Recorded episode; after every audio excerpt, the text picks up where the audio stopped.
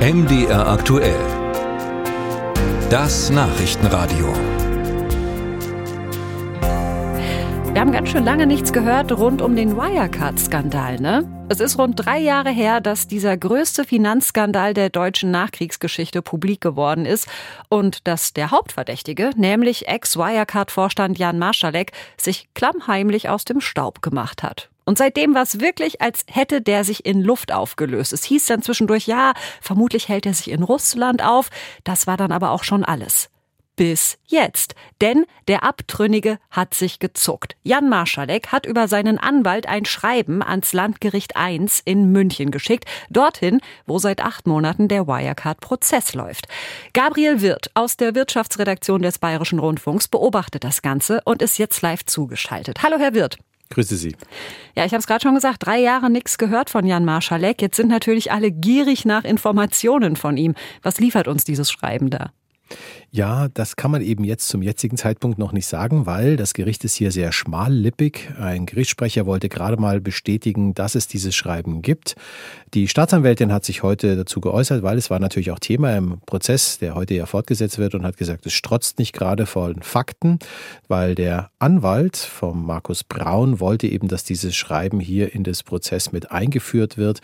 Und da gab es einen heftigen Wortwechsel und auch eine kurze Unterbrechung und der Richter hat gesagt, er sieht jetzt erst erstmal keine Möglichkeit, diesen, dieses Schreiben hier einzuführen in den Prozess, aber er werde zu einem späteren Zeitpunkt hier dafür äh, darüber entscheiden. Also man sieht medial große Aufregung, weil es ist natürlich überraschend. Wir konnten natürlich alle davon ausgehen, dass Herr Marjalek von wo auch immer diesen Prozess verfolgt, weil er gilt ja als eine der Schlüsselfiguren dieses Betrugsskandals um verschwundene Milliarden.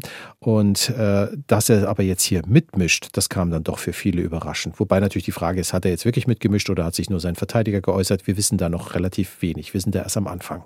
Ja, und äh, wie dieses Mitmischen sich auch auswirken wird, was denken Sie, inwiefern wird dieses Schreiben Einfluss haben auf den Prozess?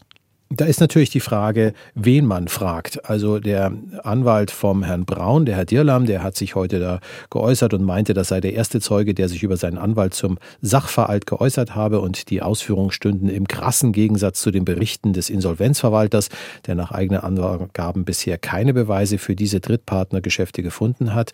Und deswegen war ja auch der Antrag da, hier das Schreiben in den Prozess mit einzuführen. Allerdings hat offenbar die Staatsanwaltschaft hier Zweifel. Die haben gesagt, wie gesagt, da steht nicht viel drin. Der Richter hat Zweifel, der hat gesagt, er kann den krassen Gegensatz nicht erkennen und er hat auch keine Lust länger über dieses Schreiben hier äh, weiter zu reden und hat gesagt, wir setzen jetzt das Verfahren fort und ist dann zur Tagesordnung übergegangen.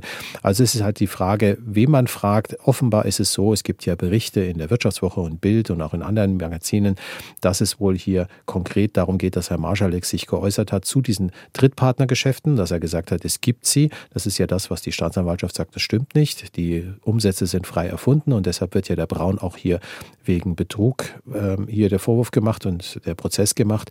Und andererseits sagt der Herr Braun, nein, diese Geschäfte gab es und ich bin selber Opfer dieses Betrugs geworden, weil die Gelder verschwunden sind.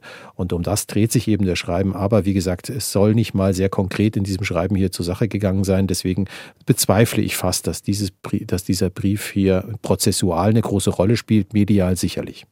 Also inhaltlich eher eine dünne Kiste dieser Brief. Welche Motivation seitens Marschall könnte denn dahinter stecken, dass er sich genau jetzt und genau auf diese Art zu Wort meldet?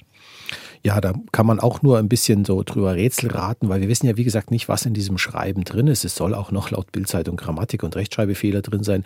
Also möglicherweise will er damit den Braun stützen und wie gesagt, äh, möglicherweise will er auch sich da irgendwie, ähm, hatte er da eine eigene Agenda, die er hier erfüllen will. Also wir müssen den Inhalt kennen und dann können wir sagen, was ist vielleicht die Motivation. Überraschend ist es allemal, dass er versucht, hier auf diese Art und Weise mitzumischen.